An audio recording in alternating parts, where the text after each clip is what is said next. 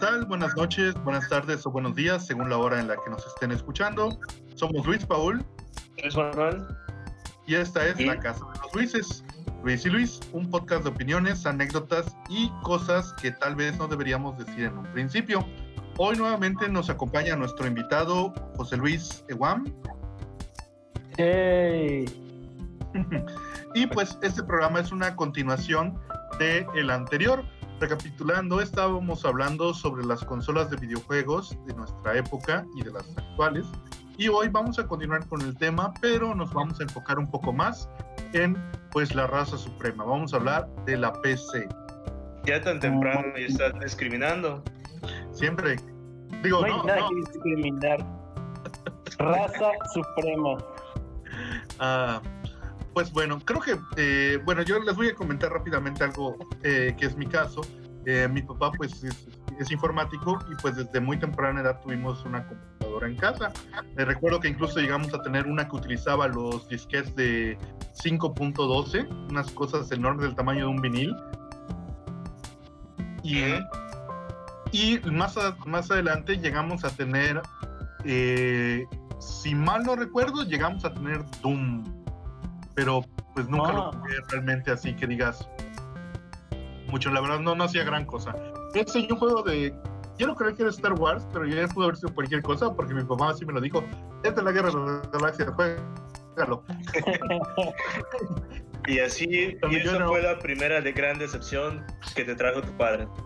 Wow, wow, wow, Sí. wow, Estoy Luego, usando ahorita mis. Ey, ey, estoy usando ahorita mis superpoderes de productor para meterme dentro de este stream y espera un momento. ¿Qué? ¿Te dijeron que Doom era de Star Wars? No, uno de Doom y luego uno de unos aviones que me dijeron que era de Star Wars. Ah, ¿no será ese la versión antigua que sacaron para tipo Rogue Squadron? Sí, probablemente. Pero, Pero bueno. ¿recuerdas Ahora- gráficamente cómo se veía? Para su época lo recuerdo bastante bien.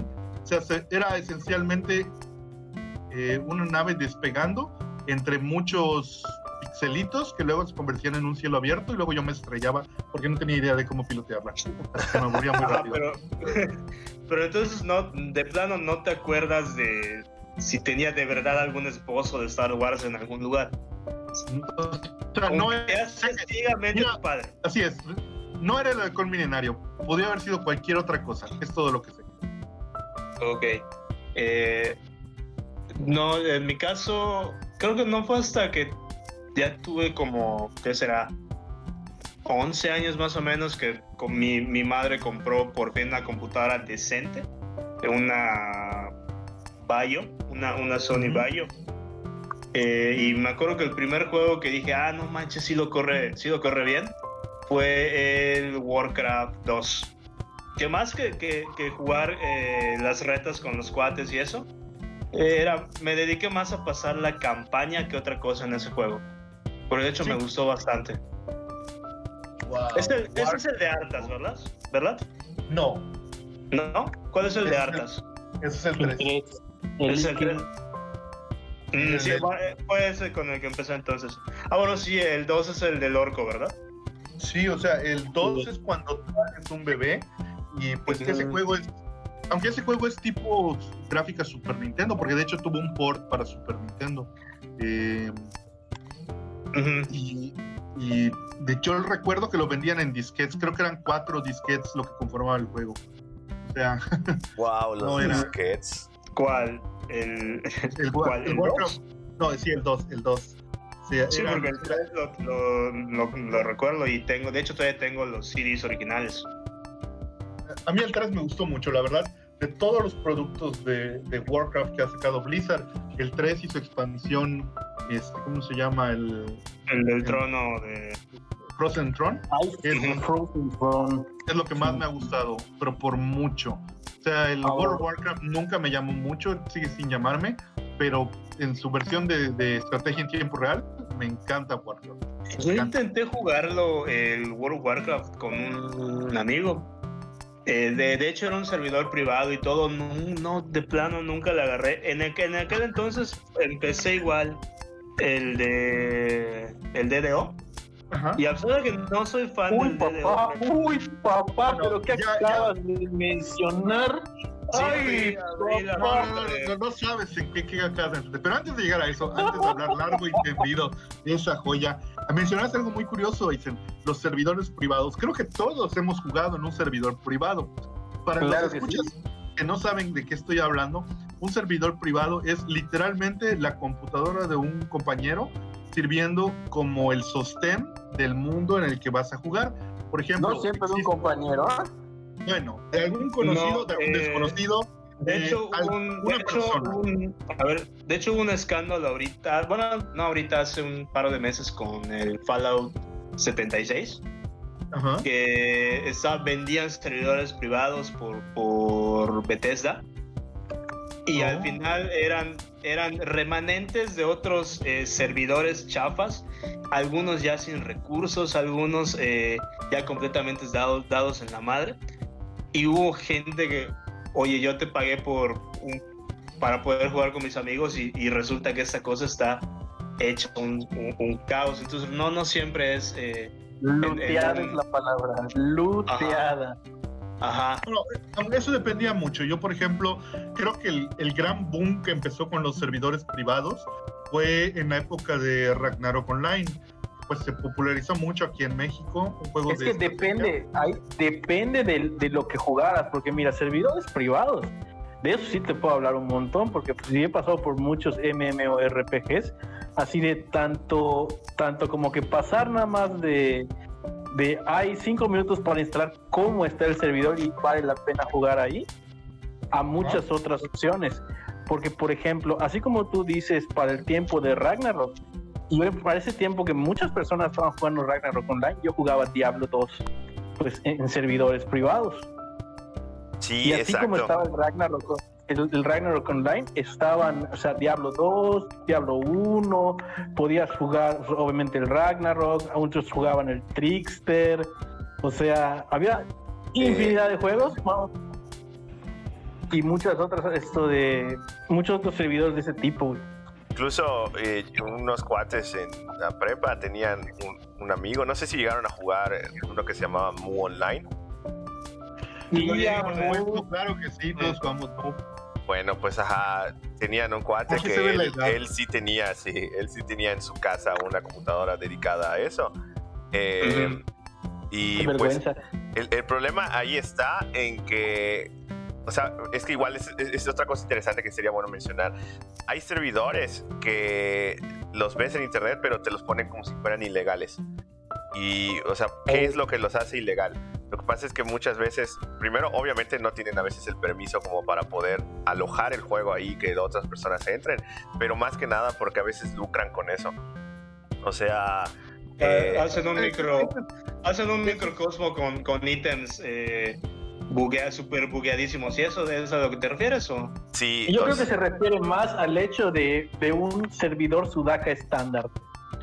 Mm, eh, no, bueno, es que, o, o sea, Ajá. el, hecho de que, por Disclaimer ejemplo, legal. juego- Luis, y Luis, Luis, Luis y Luis no, no, apo- no apoya el concepto de insultar a la gente de Sudamérica. Nosotros no, no nos hacemos responsables de las palabras de nuestros invitados. Gracias. Ya Sí, bueno, creo que, creo que es obvio que acá todos le vamos a Brasil cuando eliminan a México, ¿verdad? Con eso se Claro. resuelve el, el problema. Ajá, ¿qué Bueno. estabas diciendo, Obi? Bueno, a- antes de que Obi continúe, una, una cosa para muchos de nuestros escuchas. Eh, él se refiere al hecho de que muchos servidores lo que, eh, lo que hacían es alterar el juego para que fuera más fácil o obtuvieras más rápido ciertos recursos, ciertas cosas, ciertos objetos. Que Lo que en sí llaman mismo- raids. En sí mismo no tiene nada de malo. El problema es cuando empiezas a cobrárselo a la gente. exacto.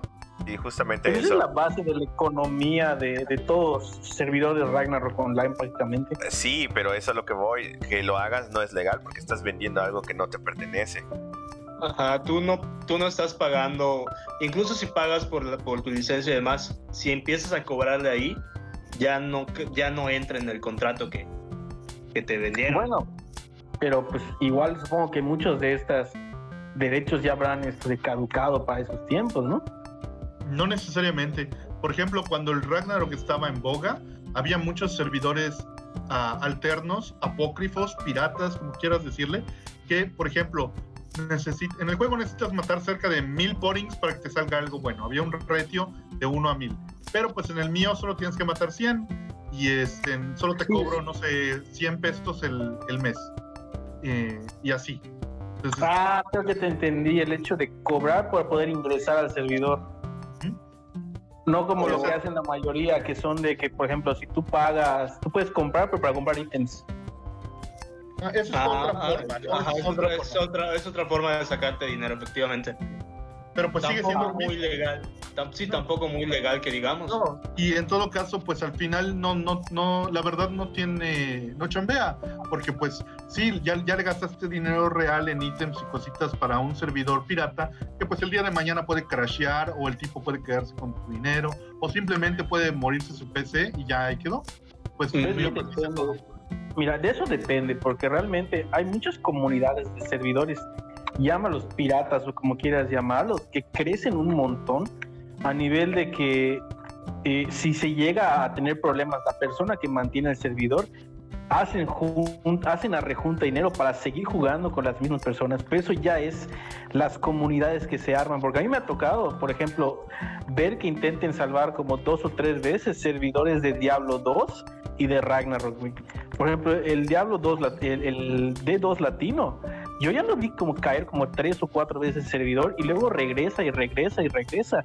me voy enterando que cada vez que regresa es porque son personas que, que le meten literalmente dinero a este tipo, nada más para que les mantenga eh, pues, su servidor no le puedan seguir jugando.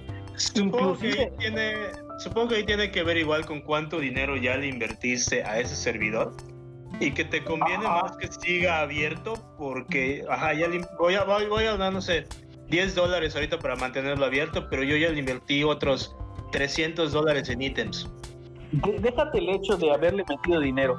Hay muchos casos que es por razón de la comunidad con la que juegas y las personas que ya están acostumbradas a jugar, porque hoy en día hay muchos de esos juegos ya son gratuitos en sus, en sus versiones legales. O sea, por ejemplo, dar el caso de StarCraft 2, el Brood War, Diablo el 2. Brood War, StarCraft, Diablo, 2, que la Blizzard en su Battle Network ya los tiene gratis, ¿ok? Y hay gente que sigue recurriendo a, servidores, pues, digamos, de apócrifos, pero porque están los raids que les gustan y las personas con las que les gusta jugar o las cosas que les hayan agregado que ellos les gustan. Sí, es completamente entendible. Sí, el, pero el punto, el punto no es ese, el punto es que eh, el vender material que no te pertenece es lo que lo hace ilegal y por lo que lo votan. Porque, por ejemplo, em, en Seven Days to Die, que es otro juego que, eh, es pues ahorita más actual y juego en, en, Steam, hay servidores que son dedicados, porque así se llama servidor dedicado, este, que tienen modificaciones del juego que son que la experiencia sea más rápido, que el, drop de cosas sea mayor, etcétera. Pero ellos no te cobran, incluso desde el mismo juego tú accedes a esa lista de servidores. Entonces ahí es donde no es ilegal porque em, la, el mismo, la mayoría de los juegos te permiten crear tu propio servidor tenerlo ahí y lo puedes modificar y hacer lo que quieras. El problema está cuando empiezas a monetizar eso, porque entonces ya estás vendiendo contenido que no te pertenece, sino que le pertenece a los desarrolladores. Porque ellos, el, mismo este que me dices de, Diablo Latino o lo que sea, podría, si quisiera, mantener el servidor ahí este, con las modificaciones que quieras, pero seguramente de alguna forma vende algo, entonces por eso lo votan. Mm. Sí, y lo que te digo, a, mucha gente al final le va a doler más perder los 300 dólares que ya le metió en ítems o, en, o en tiempo de juego que lleva ya que meterle 10 para que siga viva esa madre. Sí, aunque desde el principio nunca debió ser, hay que tener en claro que pues desde un principio sabías que estabas entrando a algo apócrifo y que pues e, en parte era culpa de la compañía por no ofrecerlo para nuestro mercado, porque muchos de los servidores que surgieron de esta manera, tanto en RAW, o sea, en Ragnarok Online, como en Diablo, era porque no existía una comunidad oficial latina. Las comunidades latinas son algo relativamente reciente en los juegos. Se tiene que dos o tres generaciones, cuando mucho, de consolas. Pero es porque no, pero es porque igual no, no supongo que en, aquel entonces no éramos un target para eso. En, en, en, muchas seguimos siendo todavía Ajá.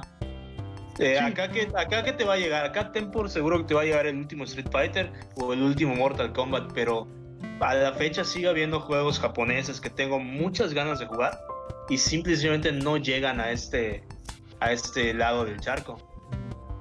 Ah, algo que no hemos mencionado también es que muchos de estos servidores privados no solamente eran para juego- juegos este, tipo RPG o tipo MMO, sino que también lo que más pandeó, lo que te puedo decir que eh, tirabas una piedra y había como 10, eran los servidores apócrifos, ah, perdón, ap- apócrifos para juegos de shooter. Ah, sí, los, los, obviamente los Call of Duty, esto, el Rainbow Six. Los Carlos Duarte. Pero los mejores de todo para mí siempre fueron los Quake, los, el Quake 3 Arena.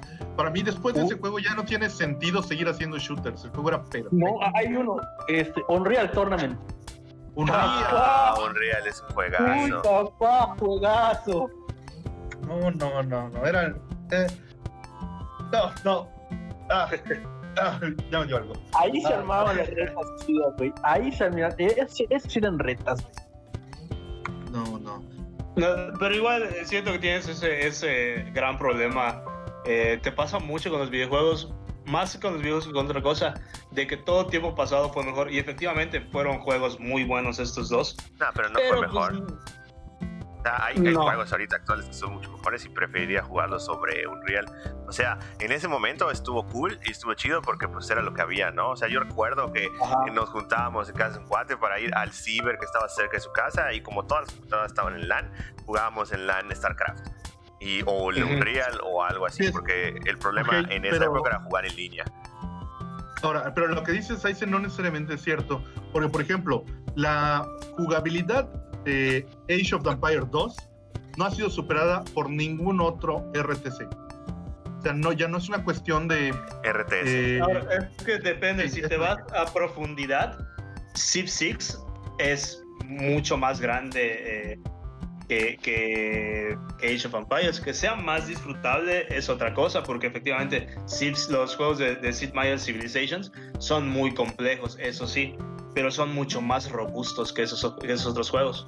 pero como- de todos como modos, Sid no han Meier's envejecido Civilization también. no es un RTS. Un juego de No, no estrategia sí. Pues no, no es Ah, en bueno. tiempo real. O sea, el, el, Ah, bueno, no, los porque es RTS turnos, tienes razón, razón, razón. es estrategia en turnos. O sea, no sé a qué te refieres este, eh, con lo de la complejidad de Age of Empires, porque pues así como que tan complejo no es. Eh, no. A otra cosa que tal No, vez no, no, podrías estarlo confundiendo con la popularidad, porque eso ya es otra no cosa diferente. No, no, no. La complejidad me refiero a la manera en que se, se interactúan todos los componentes del mismo. ¿No? O sea, realmente el juego es lo suficiente. Es como el ajedrez. Es sencillo de aprender, pero es complejo de masterizar. Mm, ya. Eso, ¿sabes? podría, eso sí podría ser, sí. Y está bastante balanceado en general. Y eso es igual, se ve en la comunidad que todavía juega y todavía espera, más bien eh, está la versión de Definitive Edition y hay canales de Twitch así montones donde hay gente que está jugando. Hay, hay uno que se llama T90 Official que eh, streamea a los que son campeones mundiales y a veces arman eh, juegos entre ellos o juegos entre comunidad. Y no te tienes que ir a, a- a comunidades de, de, de Twitchers famosos. Estoy seguro que si Licho en un rato nos dice, oigan, y si armamos la reta de Age of Empires, los cuatro nos vamos a conectar a jugar. Claro, Bueno, sí. son mentiras. Nadie se, nadie se organiza. Bueno, pero nos va a quedar la, la cosquilla de que, ah, sí estaría chingón, Ay, vamos a sí, a jugar. huevo, vamos a hacer. Y luego nadie se conecta. Como StarCraft la semana pasada. Ay. Pero ajá, o sea, ahí es donde, donde mides eh, qué también ya envejeció un juego, creo yo, eh, en, en las ganas que te quedan de seguir echando una partida de eso. Bueno, eso ya creo que ya eh, depende de cada quien, ¿no? Por ejemplo, yo creo que un juego como Mario ha envejecido perfectamente porque la plataforma es, es tan sencilla en su concepto mismo que no que el paso del tiempo no le afecta. O sea, ¿cuánta gente no, no, eh, no, no te diría, no le haría un feo a jugar ahorita eh, Donkey Kong Country o Donkey Kong 64 o Mario 64? pero esos son juegos que tienen el factor de voy a jugar un voy a seguir jugando un rato más y te quedas tres horas más. Aunque muchos tal vez por nostalgia eh, que otra cosa, pero siguen teniendo ese, factor. Como Smash, que te, te, te a jugar y una reta más. Termina la reta, bueno, una más y me voy, y así. Te, te la vas llevando otras dos horas. De todos modos, o sea, eh, eh, Donkey Kong Country y Mario y todos esos, aunque de hecho salieron al mismo tiempo que Age of Empires, porque ambos son del, del 99, este, no es la misma comunidad. O sea, no es, o sea, ajá, lo tienes por ahí y dices, ah, bueno, voy a jugar un ratito, ok, va.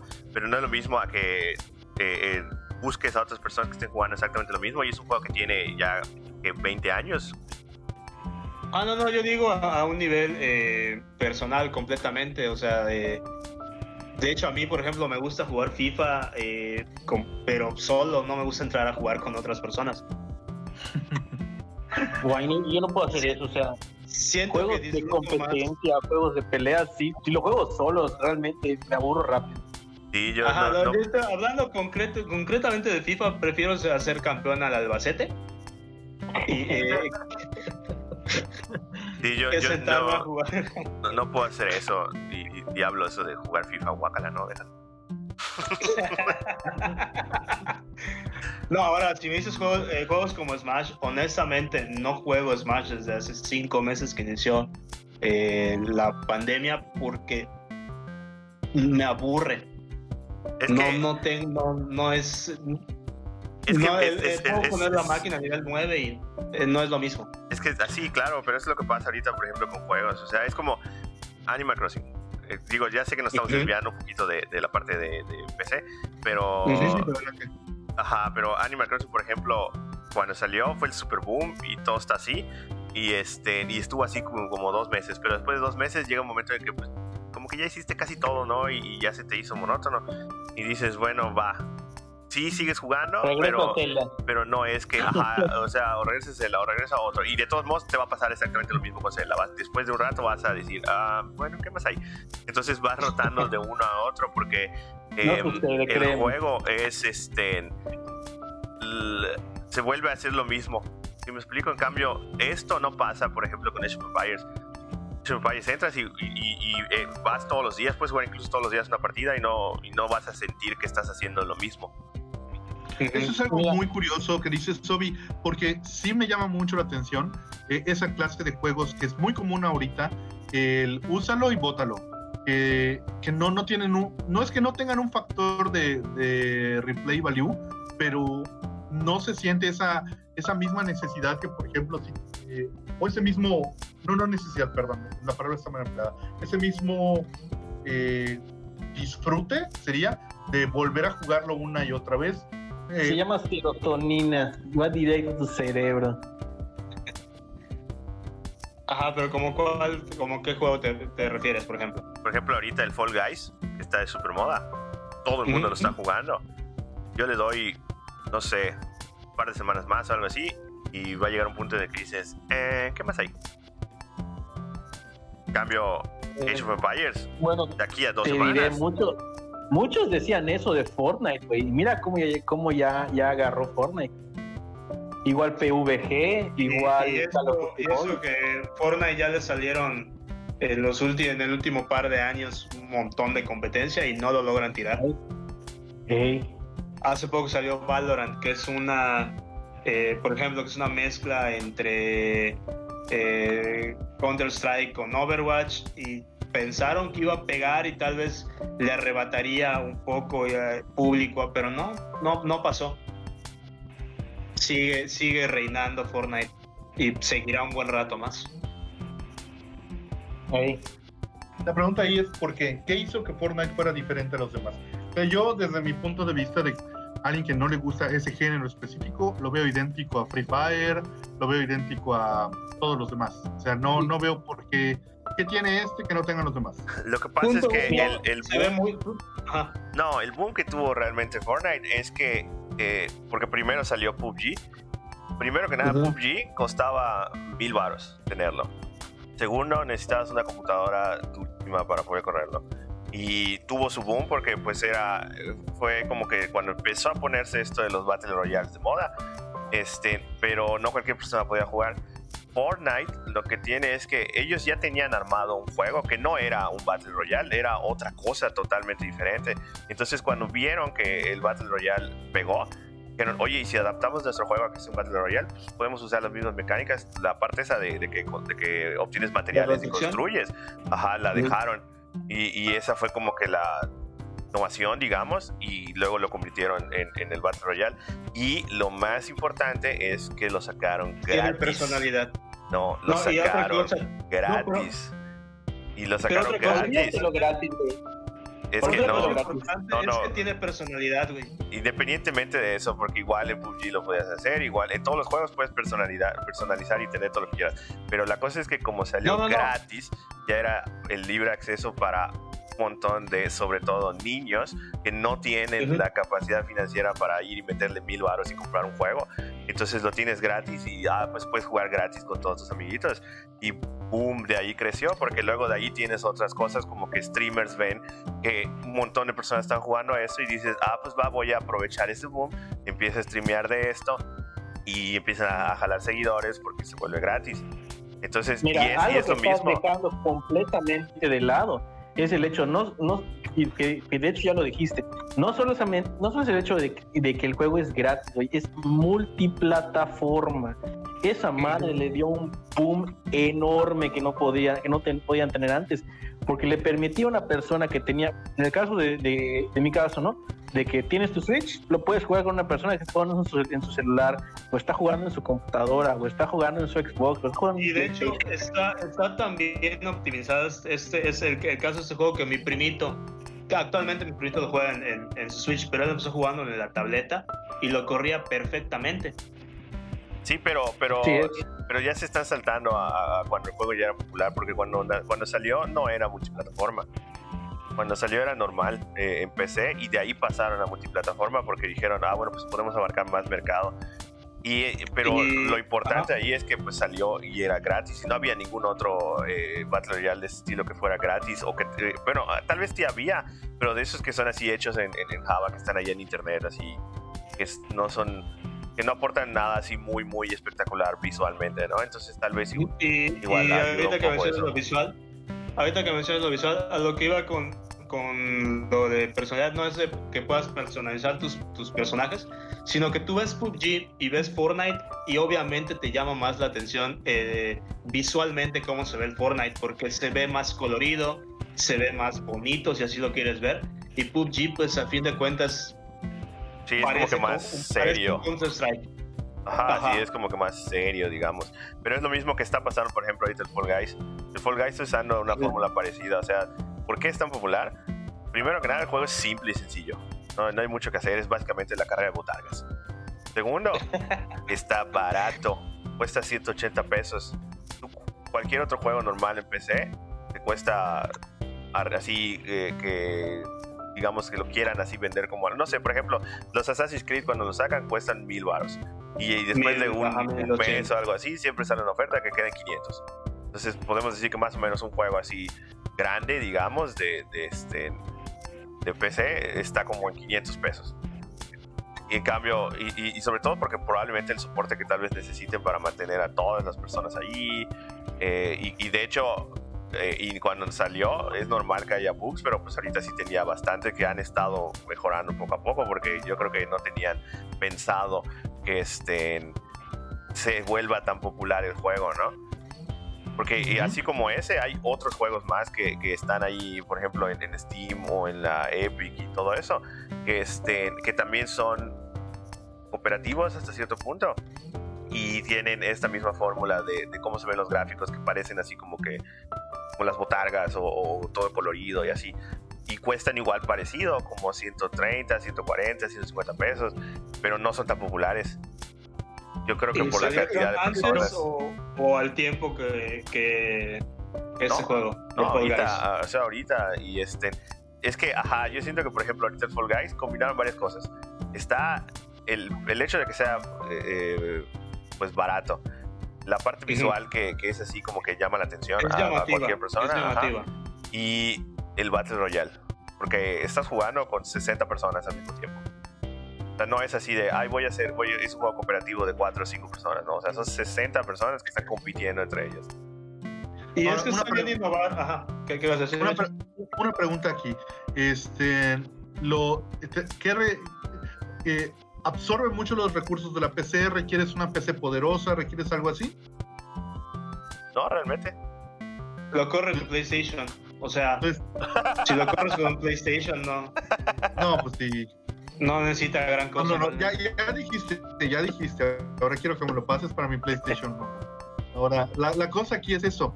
Este, si no corre no, no ocupa tantos recursos, veo que el juego, aunque es visualmente atrayente, también veo que es muy sencillo. O sea, no son gráficas eh, súper detalladas donde puedo ver eh, los lunares de los monos, estos botargueros. Pero creo que ese es un camino que, que se ha obviado un poco en estas generaciones. Actualmente hacer un juego, por ejemplo, los Assassin's, a- Assassin's Creed, ¿cuánto cuesta hacer uno de estos juegos? ¿Cuánto cuesta eh, detallar, no sé, por ejemplo, para el, el que fue hecho durante la independencia de Estados Unidos? eh, ¿Cuánto cuesta detallar las 13 colonias? ¿Cuánto cuesta hacer una, eh, una opción para que puedas navegar? ¿Cuánto cuesta todo esto? Eh, la física del juego, eh, las voces, eh, el render para, para, los, para los full motion videos. Eh, al final, ¿cuánto le cuesta a un estudio hacer un, un- un- uno de estos juegos comparado con el que costó hacer este de las botargas? Un triple A, dices tú. No, o sea, por Mira, ejemplo, poner así, les hacer cuesta el- mucho menos que un medio, de seis meses a un año de, de, de costos de microtransacciones, eso te lo aseguro. o sea, eh, hacer, por ejemplo, el Assassin's Creed costó como 20 millones, más o menos. El Fall Guys, pues no sé, muchas veces, a veces son como que, ya sabes, así un grupo en un garage haciendo el juego, o sea, un grupito de desarrolladores. O, o como, o como el caso de Cuphead. Exacto. Esa es otra cosa. fueron- o sea, eh, ¿Cuántos de los juegos para esta nueva generación, tanto de PC como de consolas, podemos ver cosas muy, pues muy apabullantes, vamos a decir esa, vamos a usar esa palabra dominguera, pero es realmente necesario llegar, seguir ese camino, porque pues muchas compañías tienen, eh, se han metido eh, eh, en un problema ellas solas, porque gastan esa cantidad de dinero y si el juego no es un super hit, se van a quiebre.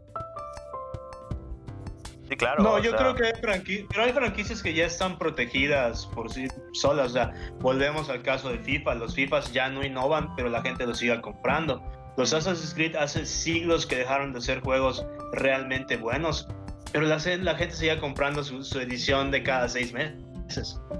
pero no siempre va a ser así. Por ejemplo, eh, eh, No, The no fue Us 2, en el no- caso de en el caso de Assassin's Creed no fue hasta que les llegó un juego ter- más bugueado de lo normal que la gente ya dijo hasta aquí.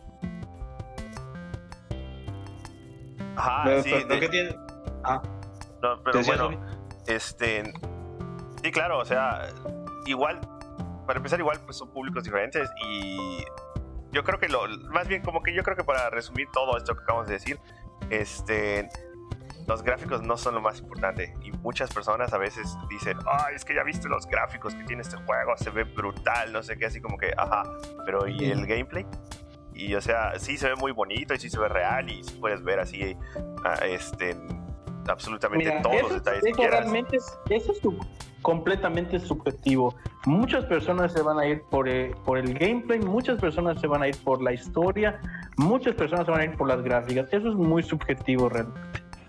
Pero no, no necesariamente, porque si tú te vas, por ejemplo, a un juego por las gráficas, entonces, pues para eso, tú, tú lo que quisieras es que el juego sea como tipo, eh, que son de esas como películas. una película como, ajá, como Es que la mira, de mira, mira. 1900, Espera, espera. Es que mira, hay, hay muchos mercados, hay muchos gustos, porque por ejemplo, si tú me dices que lo que tú quieres ver son gráficas, güey, agárrate un juego de Forza, agárrate un juego de Need for Speed, que literalmente es un juego de gráficas, ¿ok? Gran O sea, Turismo.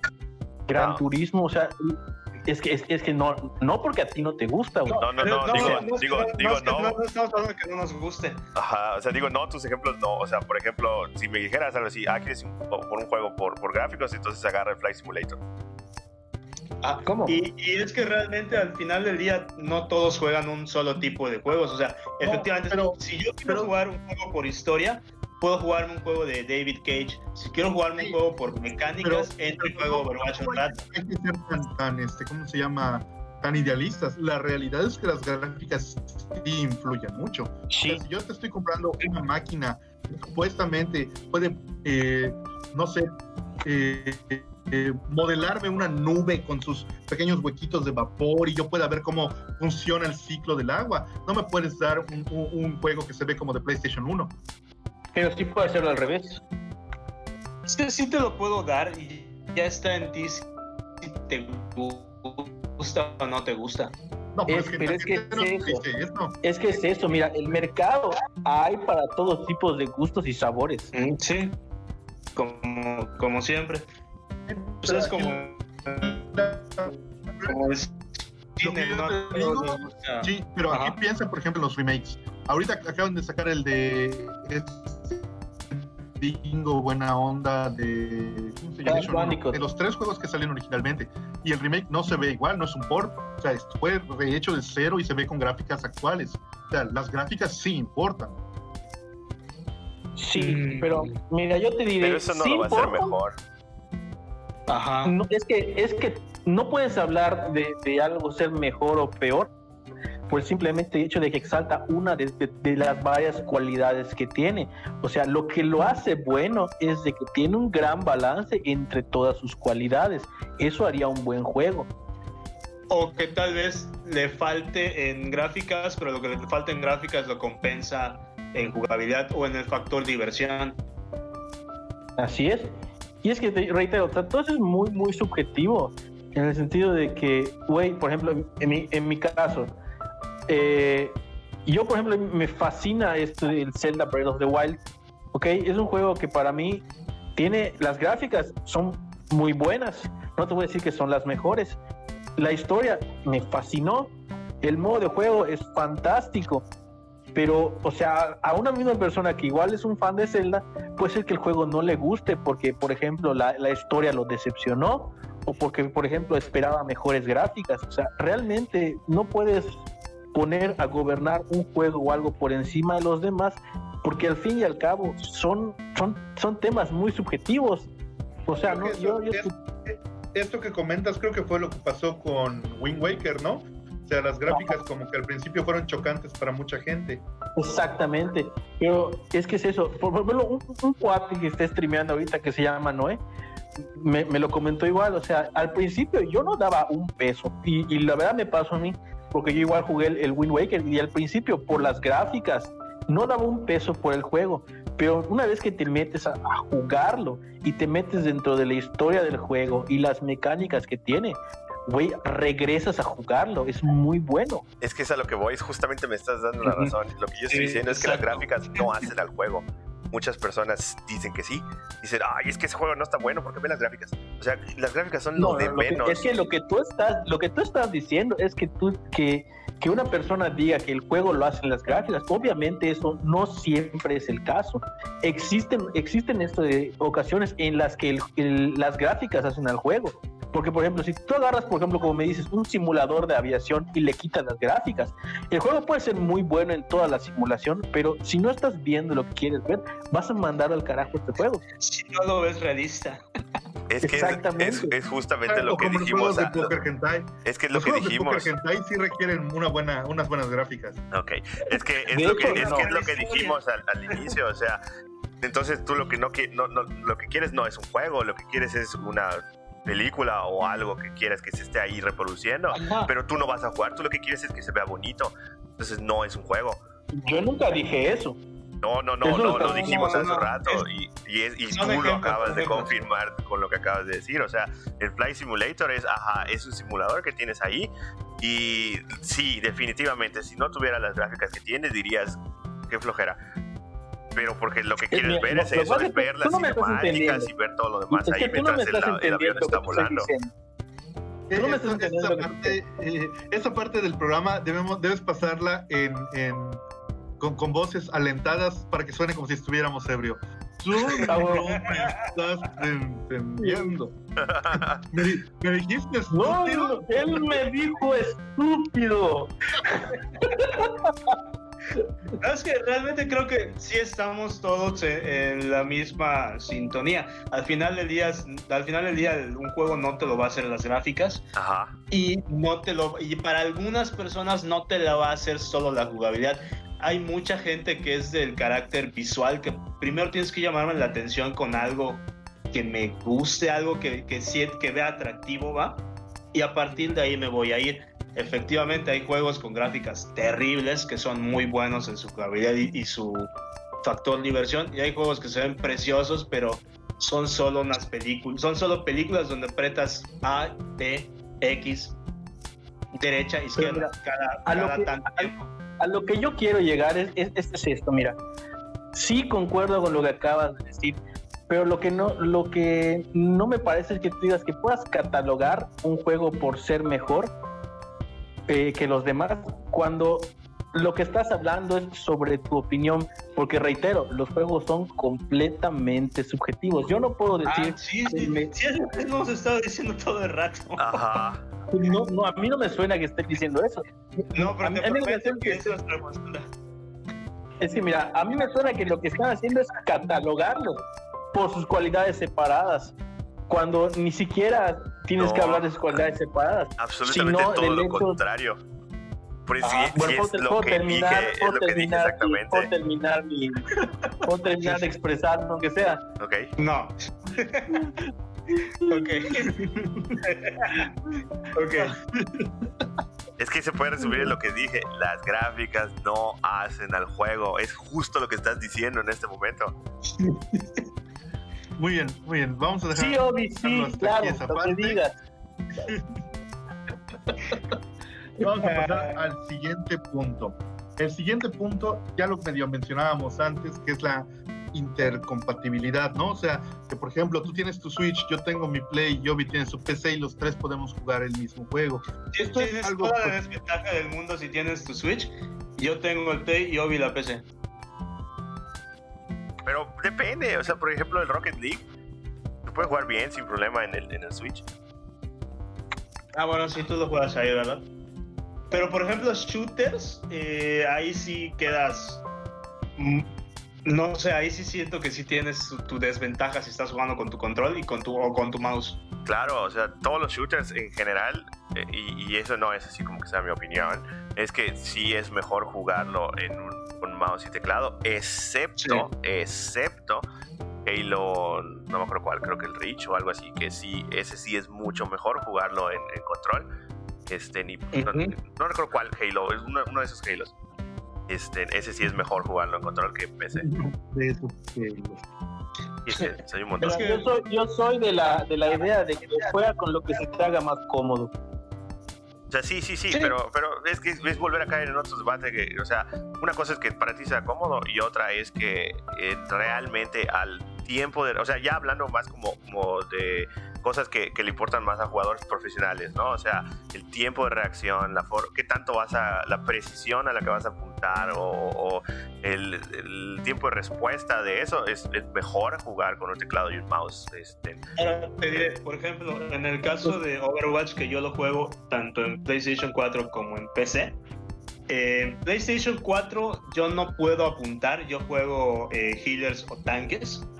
No puedo apuntar con, con, con el teclado, con el control.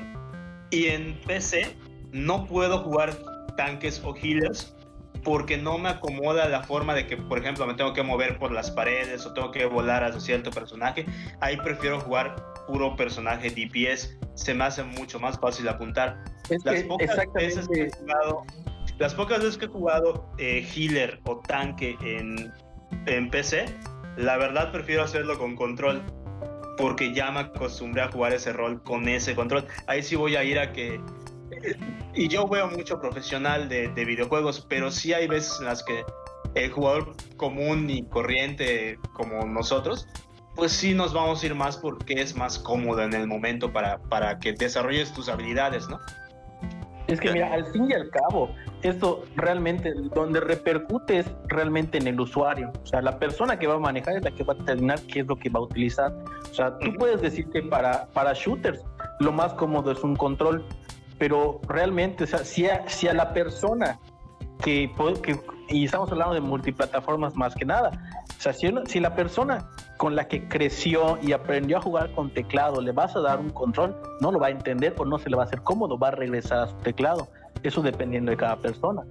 ¿Sí? ¿Ok? Le voy a dar un ejemplo pues, igual de claro. O sea, donde más yo he notado que ha pasado es que, por ejemplo, los juegos de peleas, dígase, no sé, Street Fighter, King of Fighters, Mortal Kombat, hasta ahorita los últimos que son los versus de Mortal Kombat ADC, incluso en competencias que son profesionales, ves que hay personas que no solamente tienen la opción de que les están dando un, o ya sea su control para que jueguen, o ellos mismos llevan su control, o ellos mismos llevan su misma plataforma tipo arcade para jugar. ¿Ok? O sea, cada quien decide de acuerdo a su comodidad cómo puede sacar el máximo rendimiento en ese juego. Sí, y de hecho, hablando de eso, eh, puedes ver que efectivamente en los torneos de Street Fighter y demás hay una clara e inmensa mayoría de jugadores que llevan su, su control de Arcadia, pero también de pronto ves en el top 16 o en el top 8 a un cabrón que jugó con control. Entonces eso realmente no, lo, no, lo, limita. No, y, pero depende de la habilidad. Depende de la habilidad de la persona. Eso es lo que voy, depende. la persona se siente cómoda. Ahí creo que depende mucho de lo que estemos jugando. Por ejemplo, creo que eh, todos aquí jugamos StarCraft y obviamente lo jugamos con teclado y mouse, pero en el, en el 2001 salió StarCraft 64 para ah, Nintendo 64 y se usaba pues el control del N74 y era una cosa súper sacada de onda para cualquiera que lo en PC porque pues, se, usaban utilizando los gatillos utilizando el control C, decide que, oye, esto no es, ya ni siquiera era en tiempo real, real, porque pues no se puede, simplemente no se puede. Eh, bueno, déjame decirte, llegaste a jugar el mismo tipo de juego, pero con Command and Conquer en Nintendo 64. Está mejor no, en PC, no, llegué a jugar, no, no, llegué a jugar el Command and Conquer para 64, solo llegué a verlo. Sí. No te diré que es lo más cómodo el control, pero la verdad es que se podía jugar y se podía ajustar, jugar bastante cómodo. Sí, Sí, no, no, no era lo mejor, pero no, o sea, yo sí lo llegué a jugar y, y no, no había como que una queja así muy grande. Dices, ah, bueno, ok, sí se puede. Sí, sí jalaba, sí era, sí era jugable. Ajá, y por ejemplo, en el caso de, de las microtransacciones. Las microtransacciones me parece que es lo que mantienen vivo a un sector muy grande de la industria, porque te entregan el producto base de manera gratuita, entre comillas, y para sobrevivir es, bueno, mira, todos nuestros monitos son azules, pero si quieres un monito verde te lo puedo dar por dos dólares y así.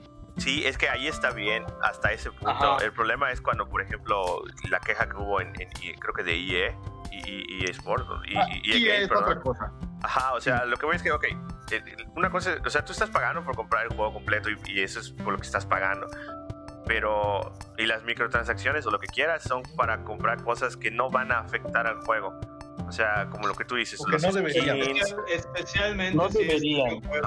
Sí, especialmente si esto es un juego multiplayer. Sí, exacto. O sea, e, e, el problema ahí en las microtransacciones es cuando te están, primero que nada, cuando te están vendiendo eh, un, solo una parte del juego y tienes que pagar para tener el resto. O sea, dices, pero pues yo acabo de comprar por el juego completo, porque, porque además tengo que pagar más para otra? Y no estoy hablando de los DLCs, eso es otra cosa diferente. Este, y la otra es cuando te venden cosas que mejoran la habilidad del juego. Entonces eso ya se convierte en un pay to win. El que, que tenga dinero y pague y compre más es el que pues va a poder jugar mejor. Ahí depende, depende del punto de vista sobre quien estés hablando. Desde un punto de vista de la compañía, te garantizo que para ellos no es nada malo. Porque pues, al fin y al cabo su objetivo es obviamente dinero. Sí, y no estamos en contra de que hagan dinero, pero en este caso eh, estamos hablando más de... Ahí ya deja de importar la habilidad del jugador, especialmente los multiplayers, por sobre, bueno, yo pagué para tener esto mejor y me la pelan todos. Y le quitas el, le, quitas el chiste a los demás jugadores. Y, y, el problema que tiene eso, y, y, no es así como que ay, a la, compañía no le importa, es todo lo contrario, le debería de súper importar. ¿Por qué? Porque si tú dices, si, si, te cierras a, ok, yo voy a comprar este juego y voy a estar generando dinero, va a ocurrir lo que pasa con muchos juegos que dicen, ay, este juego es un pay to win, que flojera, voy a dejar de jugar. Y empiezas a perder un montón de jugadores y empiezas a, el, juego deja de ser popular y entonces al final pues dejas de percibir esas ganancias que pudiste haber tenido si hubieses ofrecido contenido de paga. Eh, ¿Cómo se llama? Que, que, valga la pena, o sea, que, que, realmente sea. No es lo mismo. No es lo mismo que. Es que no es lo mismo que 3.000 cabrones te compren eh, un, no sé, paquetes de colores para tus personajes o cosas completamente estéticas, a que de esos 3000, de esas 3000 personas se vayan 2900 y al final solo te quedes con 100 que te compran, que te compraron un arma. Creo que, esa fue la muerte. A ver, dilo, Licho. Eh, es que mira, eso justamente depende de qué tan fiel a tu marca sean los, los jugadores. O sea, el, caso más concreto de esto que podemos hablar realmente es FIFA, güey. O sea, ve, ve, ve qué maltrato le han dado a sus jugadores por EA y la gente sigue regresando, güey. O sea, realmente. Porque lo peor es que no se han dado cuenta de cómo los están maltratando. No, ya, se dieron cuenta, ya no les importa. O sea. Ya, ya, decidieron tirar su, dignidad al caño. Es, es un nivel de simbiosis que, pero ese, ese es realmente un cierto tipo de mentalidad que tienen. Eh, o sea, no, no, quiero encasillarlo y tampoco quiero que se ofendan las personas que juegan FIFA, güey. Pero tienen un cierto tipo de mentalidad eh, con respecto a ese juego en el que le aceptan muchos abusos a la compañía por seguir eh, disfrutando el, el, mismo contenido. O sea. Sí, pero, pero la cosa ahí es que ahí ya no es que sean microtransacciones, o sea, ahí sigues pagando por el juego completo. Y es otra cosa. El, juego, el juego en sí tiene un montón de opciones de, de microtransacciones dentro del juego.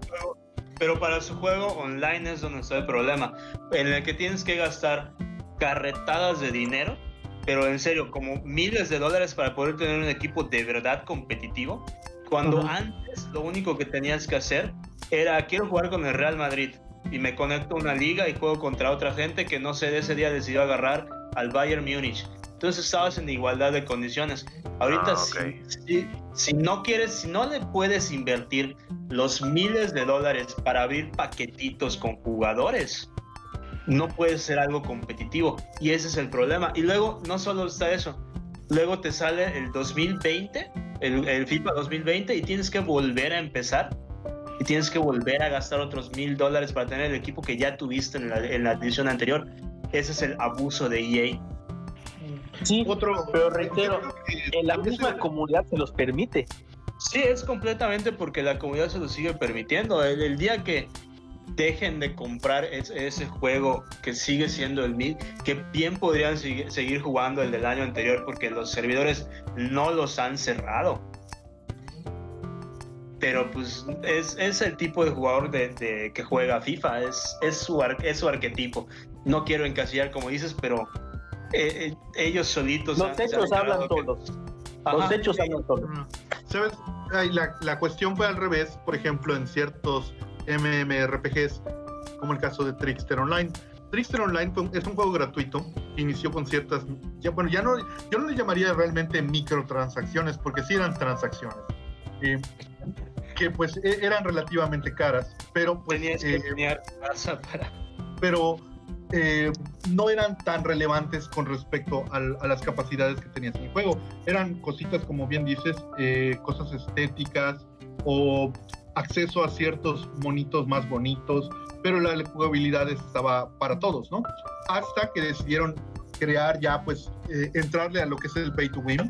Empezaron a crear ítems exclusivos de la tienda que te hacían más poderoso, te hacían muchísimo más fácil la vida. Y si no los tenías, la verdad era mucho, muy, muy difícil seguir avanzando a los niveles más altos. Ahí fue cuando el, juego quebró, porque realmente la gente dijo, oye, no puedo pagarte este, casi 300 pesos solo por un, para que me des un, bichito que me va a acompañar en el juego, que me va a subir mis stats, en lugar de que yo pueda subirlos de manera natural. Ya no existe la manera natural.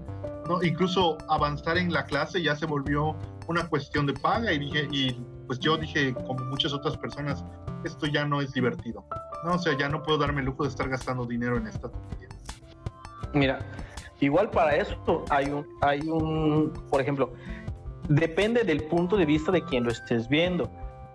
Por ejemplo, así como tú dices, yo no voy a invertir o yo no voy a gastar mi dinero en este tipo de producto porque pues es un pay to win, existen personas que pues obviamente se les, en el, digamos, en el argot de, de, de los productos para personas con dinero se les conoce como ballenas, ¿ok? que hay, mucho, hay muchos servicios, hay muchos productos que están destinados hacia, hacia esas personas. Y digo, tal vez eh, o sea, y en muchos casos se da el hecho de que la compañía está fijando un producto y tú no eres parte de, ese, de, ese, de esas personas que pueden consumir ese producto o lo pueden hacer de manera cómoda. Entonces, el juego, por mucho que a muchas personas les duela que sea un juego pay to win, mientras siga existiendo personas que paguen y tengan la facilidad y la comodidad de meterle y meterle dinero, pues porque tienen los recursos, pues los fregados van a ser los que menos tienen, pero pues en el sistema capitalista en el que vivimos, pues, ¿qué se va a hacer? Sí, pero el problema es que está mal establecido porque hay más pobres que, ricos, entonces pierdes tú como compañía. No, es que el, el, sistema está hecho para que realmente todo lo que no estás ganándole de las personas que no pueden pagarlo, se lo estás cobrando a las personas que no les duele.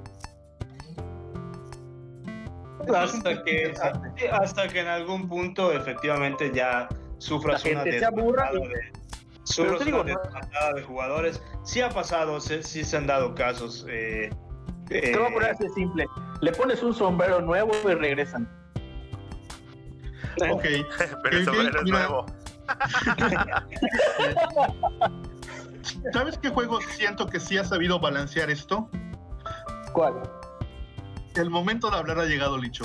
El Dungeons and Dragons Online que ha sobrevivido casi 11 años creo que, más. Mi, creo que acá termina mi participación. Sí, sí, la, lárgate, lárgate, lárgate. Bueno, voy a utilizar otra vez mis poderes de productor para terminar esta transmisión. la verdad, yo creo que, creo que sí. Creo que sí valdría la pena hablar de eso, pero tal vez en un episodio dedicado exclusivo a Dungeons Dragons incluya más cosas. Porque si no, no, vamos a, Pero no veo por qué no darles una probadita. No, yo tampoco veo por qué no darles una probadita. ¿Por qué arruinárselo a la gente? ¿Por qué, por qué los spoilers? A ver. Ajá, vamos a dejar la expectativa. Vamos a ver, o sea, es...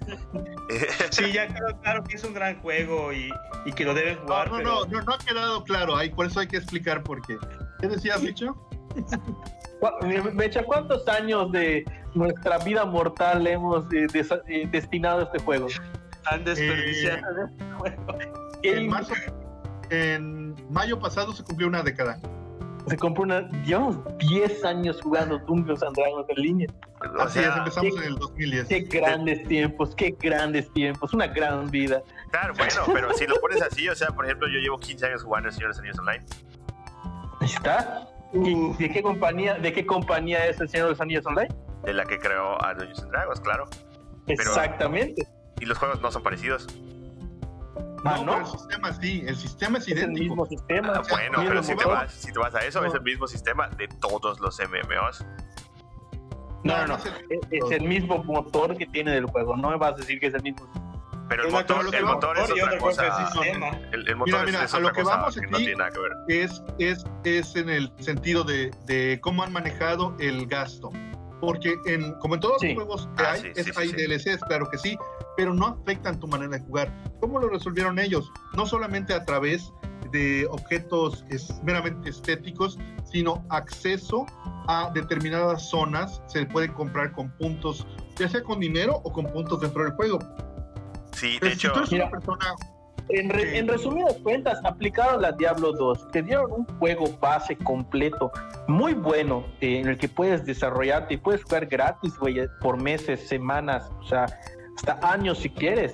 Pero el contenido, el contenido extra que te dan en expansiones es, mira, te puedes pasar la vida y no te, no te cansas de pasar las misiones, porque tiene tantos aspectos en el sentido de que puedes jugar las misiones con clases diferentes, razas diferentes, con personas diferentes.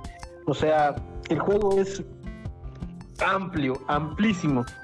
O sea, sí, bueno, a lo que voy es que lo, que dice Mecha tiene, mucha razón. O sea, ¿qué, qué, qué, cuál es una de las quejas más comunes de los gamers actuales? Que, que a veces los DLCs que te quieren vender como DLCs, en realidad parece más excusa de, ahí te vendimos un juego que no está completo y este DLC lo va a completar.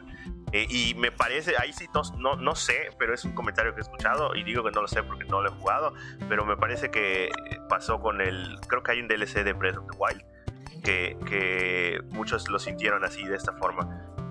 Yo no lo sé porque no lo he jugado, pero ha pasado. Sí, Sí, pero más que nada por el sentido de la historia, porque te venden una historia incompleta que en el contenido extra te, resuelven muchas dudas, pero, o sea, güey, me lo pudiste haber dado todo esto dentro del juego. Ah, exacto, e-, ese, ese sentimiento es lo que muchos a veces eh, reprochan, ¿no? Porque los DLC yo creo que están súper bien, así como, como, dice, como dices que eh, en Dungeons Dragons Online, en El Señor de los Anillos, en cualquier otro, que estén hay... Eh, DLCs que son contenido extra que puedes tener y que no afectan en nada a lo que tengas, sino que te gustó tanto el juego que dices quiero más. Entonces eso está, eso está chido. Y otra cosa importante que hace, bueno, ahorita ya no es Turbine, la compañía, no me acuerdo cómo se llama, pero... lo que está, la Warner. Eh, no, siempre ha sido la Warner, pero ahorita es otra, es, es un logo, un logo que es como un ojo rojo, no, importa. El punto es que lo cool, lo cool de, de, esto es que tú puedes comprar las cosas con dinero real o puedes jugar lo suficiente como para obtener los mismos puntos y con esos puntos comprar las cosas. Eso está como padre. el legendario Colin. Exacto. Como el legendario Colin, así es. Eso está cool, eso está cool porque puedes obtener las mismas cosas y no necesariamente tienes que, tienes que comprarlas. Sí, no, tienes que invertirlo más tiempo, pero a fin de cuentas tienes acceso a él. Bueno, creo que ese tema nos daba para un poco más, pero pues se nos ha acabado el tiempo. Rápidamente, déjenme comentarles algunas cosas. Vamos a iniciar con nuestro minuto de odio. En esta ocasión me toca a mí. El minuto de odio que quiero dar es relacionado al tema y es con esos DLCs que se convierten en parte del juego cuando debieron de ser gratuitos en primer lugar, como bien ha dicho Obi. De hecho, el ejemplo más específico que tengo en mente fue con Star Wars Battlefront. Ah, sí, muchos, muchos este, tuvieron esa, esa queja de que vendían un montón de cosas que se supone que debieron haber sido parte del juego. Y bueno. ¿Y de, nuevo de qué compañía es? EA, ¿no? Ahora, nuestra recomendación de la semana, mi recomendación es algo que realmente quisiera compartir con todos y es Magic Arena, un ejemplo de cómo se debe llevar precisamente un juego, un, juego gratuito en su base y que puedes añadir contribuciones monetarias para expandir tu base, pero sin que, esto, sin que esto represente un demérito para los que no lo están haciendo. Esa es una manera excelente de llevarlo porque la compañía no pierde, pero el jugador casual se ve atraído sin necesidad de invertir grandes fondos. ¿No? Magic Arena para toda la gente que guste de los juegos de cartas, del buen juego, del único juego de cartas que realmente vale la pena en este momento, que es Magic the Gathering. Y nuestro Luis de la semana, un, un muy digno representante de esta nuestra raza, que es el señor Luis Alberto Suárez Díaz, nacido en Uruguay el 24 de enero del 87, futbolista, delantero y jugador actual del Club Barcelona, siendo el pues el internacional absoluto de la selección de fútbol de Uruguay, máximo jugador y mordedor de gente. Así es. Y, no una ni dos, hasta tres veces, ¿eh?